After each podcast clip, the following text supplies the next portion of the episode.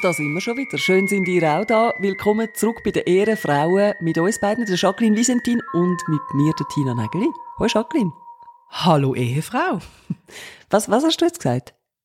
Ehefrau? Hast du gewusst, dass wir neuestens verheiratet sind, Tina? Nein, das wäre mir neu, Jacqueline.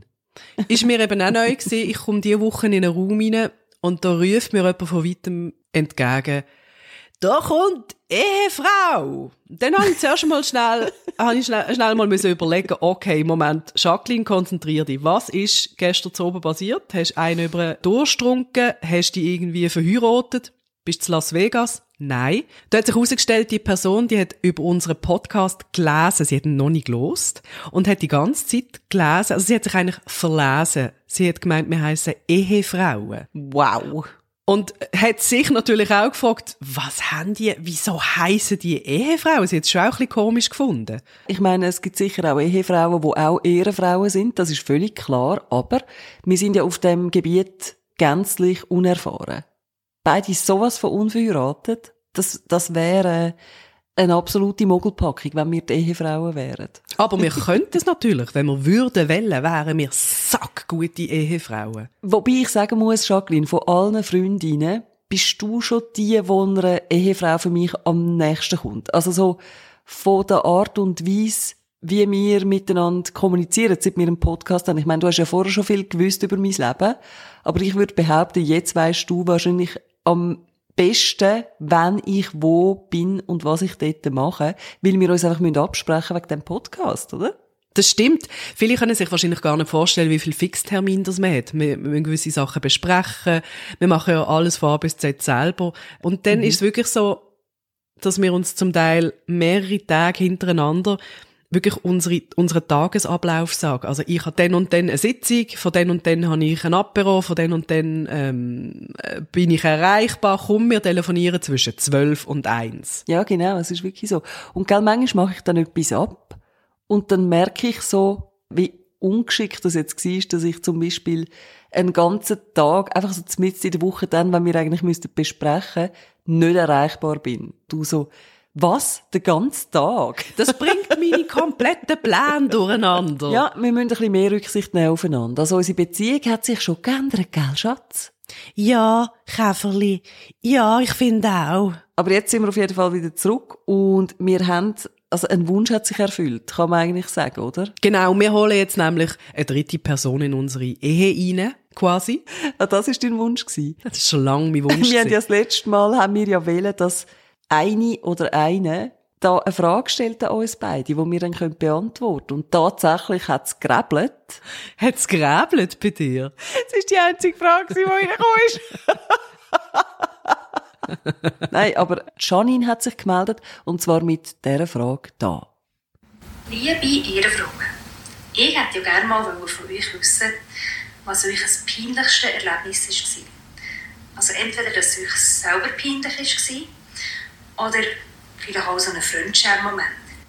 Ich finde das eine gute Frage. Und zwar aus einem Grund. Ich glaube, Tina und ich verbinden eins, also neben unserer Nicht-Ehe, verbinden uns noch etwas, nämlich unsere Radiovergangenheit. Und ich glaube, wenn man etwas ablegt, dann ist das so ein gewisses Schamgefühl, wenn man jeden Tag mehrere Stunden live sendet und so viele Leute einem zuhören. Irgendwann legt man das ab. Am Anfang ist einem alles peinlich, wenn man anfängt Radio machen, oder? Jedes Äh. Nach jedem Äh schämt man sich und findet, oh Gott, ich habe mich verschnurrt. Echt? Am Anfang habe ich das gehabt, ja. Und irgendwann habe ich das komplett abgelegt. Okay. Nein, für, für das habe ich mich nie, nie geschämt, nein. Also ich glaube, generell bin ich punkto Scham relativ unempfindlich. Ich schäme mich nicht so schnell, mich bringt nicht sehr viel direkt in Verlegenheit oder so. Also ich habe geschwind überlegen, was, was mir so richtig peinlich war in meinem Leben. Und da sind mir also schon ein paar Sachen in den Sinn gekommen. Shoot! Das Allerpeinlichste ist mir tatsächlich auch beim Radio passiert und das war, als ich einmal äh, eine Schweizer Musiksendung moderiert habe, vor Jahren. Und dann ist ein Song von Zürich West gekommen.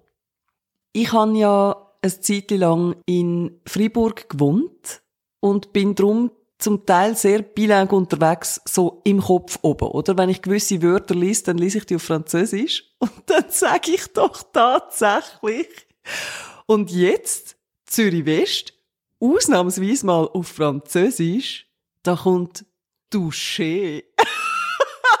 Und dann ist der Taucher gekommen.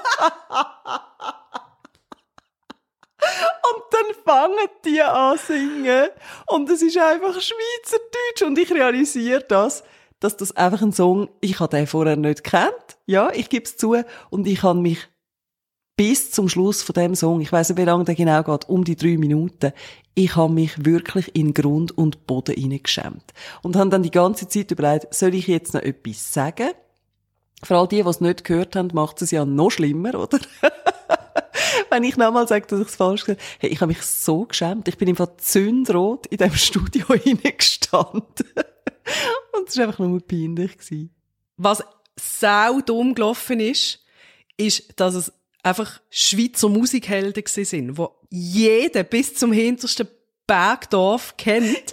Ja. Weil wir haben ja auch zusammen bei einem Sender geschafft, SRF Virus, wo so viel neue Musik gelaufen ist von Künstlern, wo, wo man noch nie gehört hat, oder? Da haben wir zum Teil wirklich nicht gewusst, wie man die Künstler oder wie man die Songs ausspricht, weil es einfach so, es ist irgendetwas gesehen. Und dann haben wir zum Teil einfach mal mhm. ein bisschen ins Blaue raus behauptet. Mhm. Und dann hat sich natürlich niemand gemeldet, weil niemand daheim gewusst hat, wie man das ausspricht. Und wenn du natürlich von Zürich West redest, das kennen dann alle. Und äh, haben dir dann Leute geschrieben? Sind Leute irgendwie betupft gewesen? Null, es, es hat gar niemand reagiert. Und weißt du, der Punkt ist auch, ich bin ja grosser Fan von Zürich West.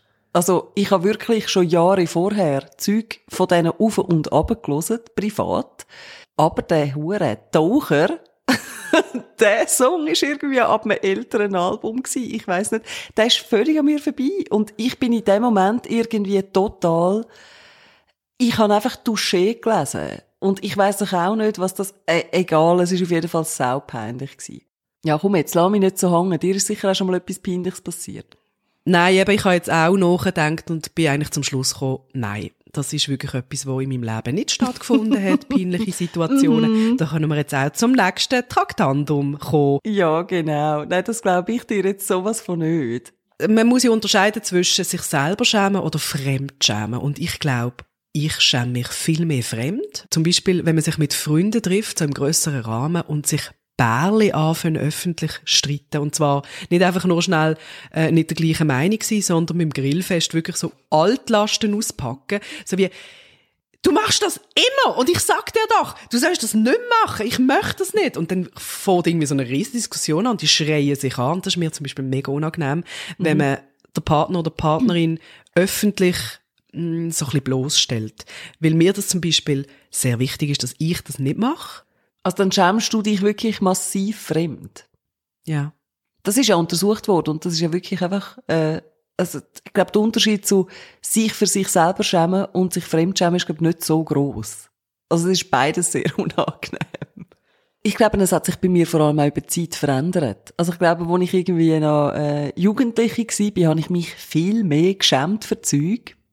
Zum Beispiel, als ich damals ins Gimmi bin, wo ich mal im Tram gefahren bin mit unserem Latinlehrer. Er hat auch an den Bahnhof müssen. Und dann nachher, äh, hat es geregnet gehabt und wo ich aussteigen bin ich ausgerutscht. Und so auf dem Vödli quasi aus dem Tram rausgefallen. Wirklich so tong, tong, tong, so die paar Tritte runter. Und er hat einfach so zugeschaut. Und ich natürlich so, ui nein, mega peinlich. Mm. Und dann hast du gesagt, Alea jagta est. ja, genau. so, so etwa in dieser Richtung ist das ja. Ave Cäsar, o tempora, o mores. Ey, weißt du, woher dass ich mein, mein Latte-Wissen habe? Von wo? Ich habe es nicht aus der Schule, sondern aus der Asterix und Obelix Band. Stimmt, dort lernt man es ein bisschen. Also ich habe keine Latte in der Schule. Aber ähm, bei Asterix und Obelix mit der Galio, genau. Doch, ich habe gehabt, aber nur zwei Jahre nachher habe ich es abgewählt. Und an der Uni habe ich es dann gemacht, das kleine Latinum und habe noch Weid auf Latinisch gelesen. Ich muss das jetzt einfach mal sagen, damit es sich gelohnt hat. Was hast du? Ich bin eine von denen, die Ovid auf Latinisch gelesen hat. Cool. Ganz herzliche Gratulation, Frau Nägeli. Das ist eine grossartige Leistung und beeindruckt mich eigentlich bis ans Lebensende. Latinisch ist ja etwas vom Überflüssigsten wahrscheinlich, was es gibt in der Schule, nicht? Ich habe es noch gern gehabt. Man sagt ja so die Mutter aller Sprachen, was natürlich nicht stimmt, weil die Mutter aller Sprachen ist es nicht. aber äh, halt von der romanischen Sprache. Wenn du das machst, fühlst du dich einfach so ein bisschen gescheiter als alle anderen. Was heisst da, fühlst du dich ein bisschen gescheiter als alle anderen? Gut, nächstes Thema. Zum Thema Scham. Im Mittelalter haben wir ja den sogenannten Pranger gehabt. Also das heisst, es ist eine Institution gewesen, dass man Leute an Pranger stellt auf dem, auf dem Marktplatz. Die, die Game of Thrones geschaut haben, kennen ja die wahnsinnig eindrückliche Szene mit der Cersei, die, die einfach mal schnell den Cousin gevögelt hat und dann Blut durch das Städtchen müssen laufen und die Leute haben ihr einfach Shame zugerufen, so mit dem Glöckli. Shame! Eine Wahnsinnsszene, die sich bei mir so einbrennt hat. Und da habe ich gefunden, gut, habe ich keinen Cousin? Nein, weißt du, was ich jetzt gedacht? Früher hat es den Pranger gegeben, heute gibt es Social Media. Ja.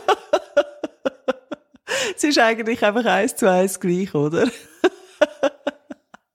einfach, dass der Pranger früher vergleichsweise familiär war.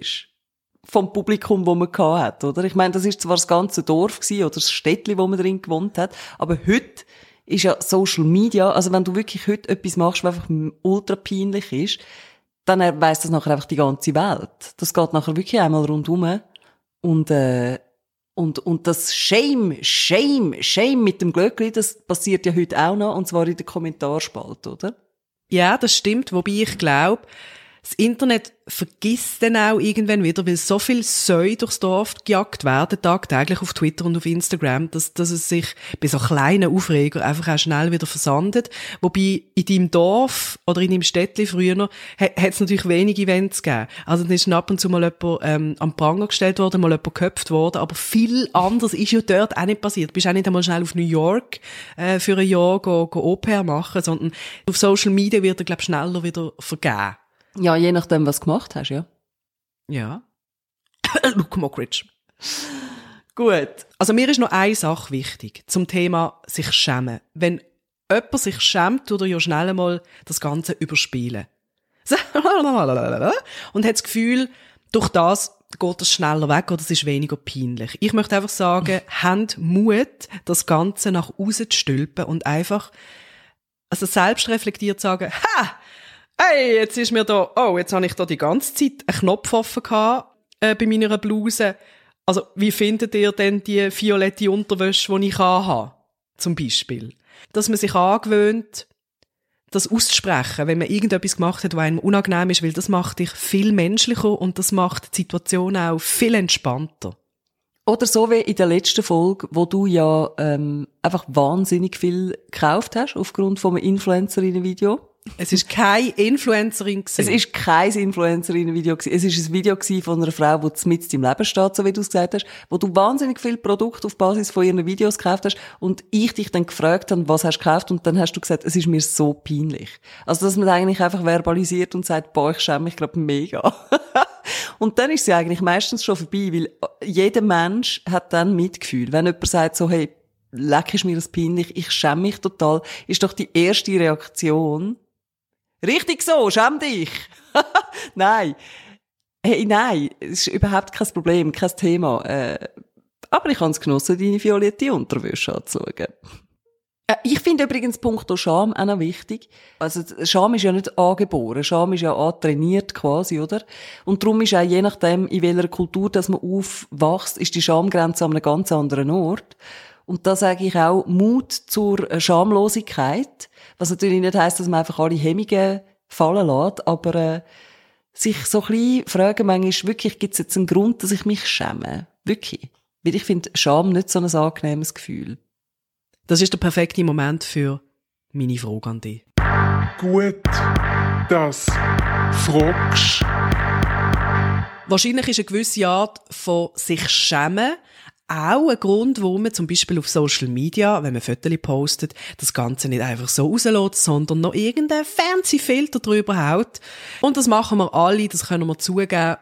Auch du, ich weiß, auch du machst das, Tina, legst schon mal einen Filter drüber. Warum machst du das? Hm.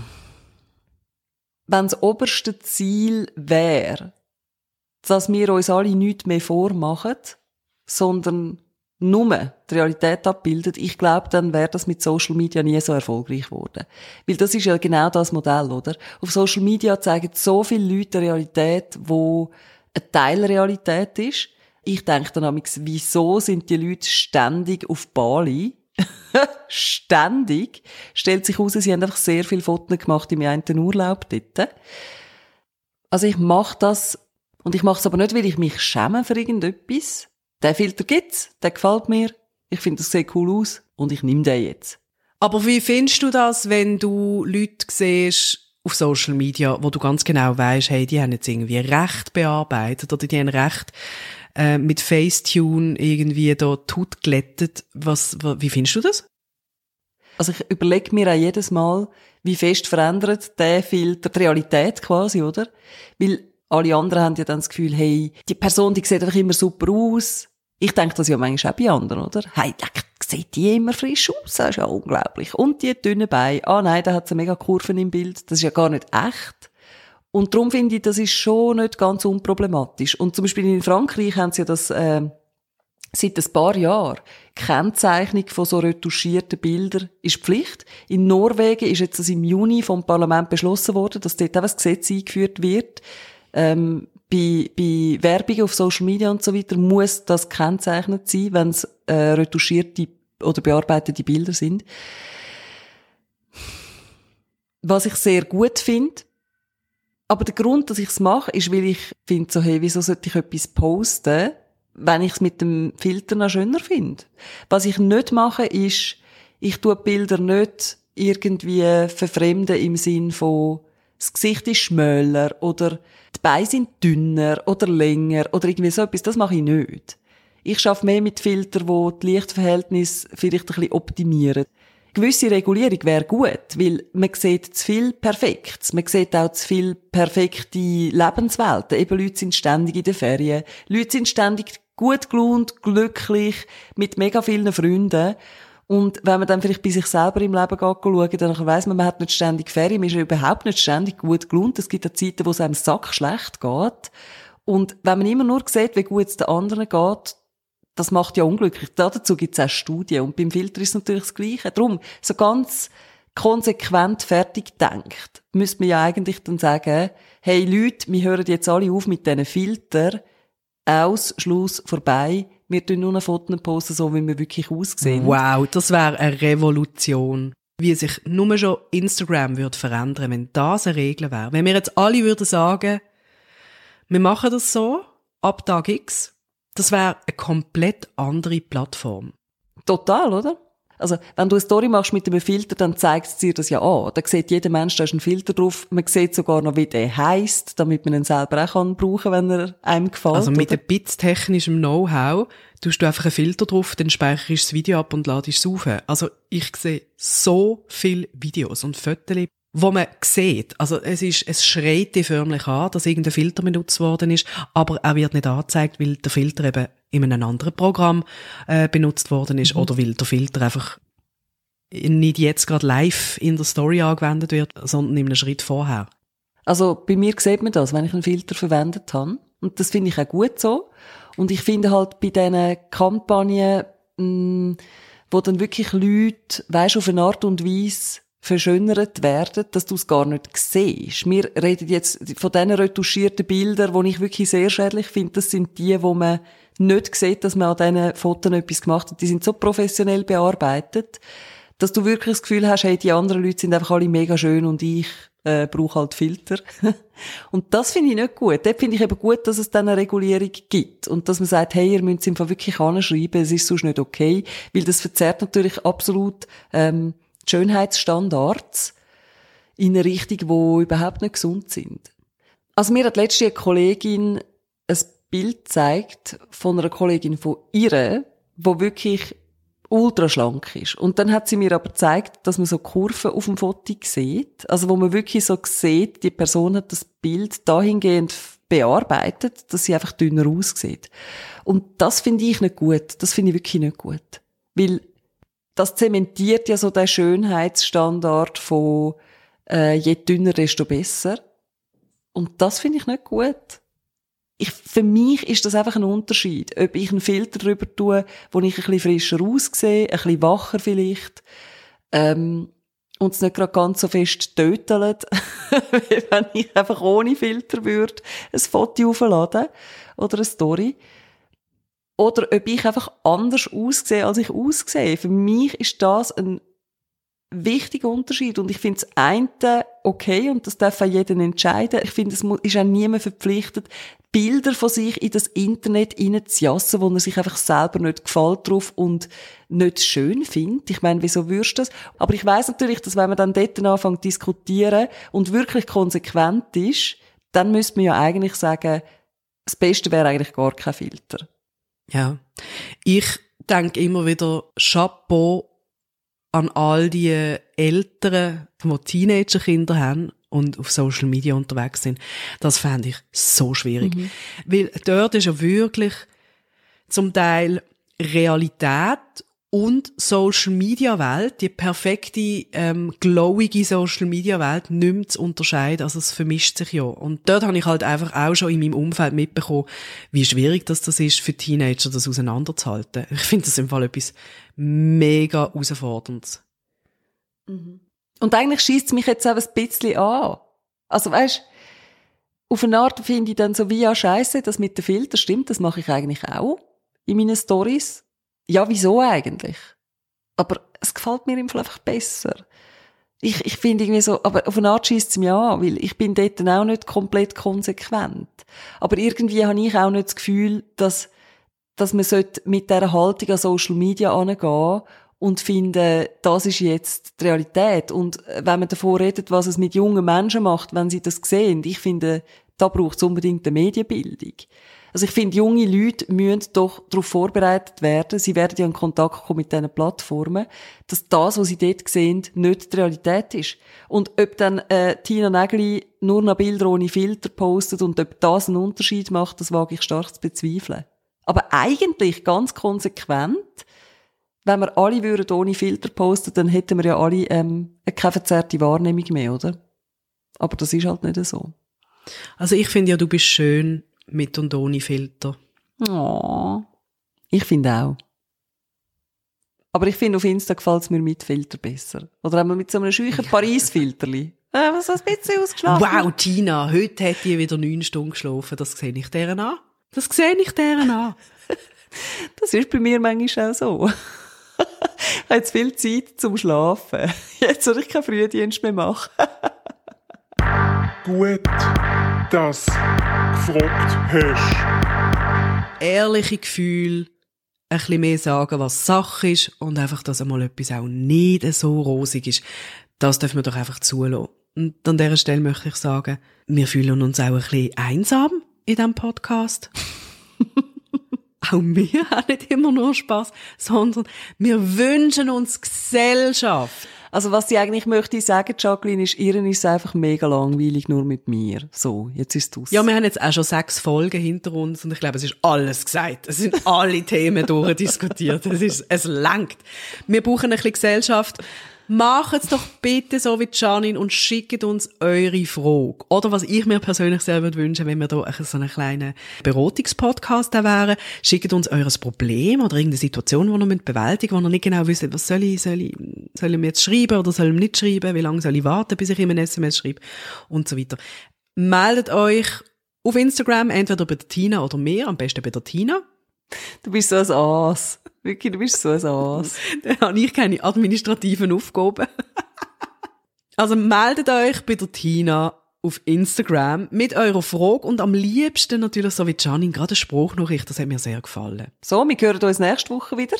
Danke vielmals fürs Zuhören. Macht's gut und habt Sorge.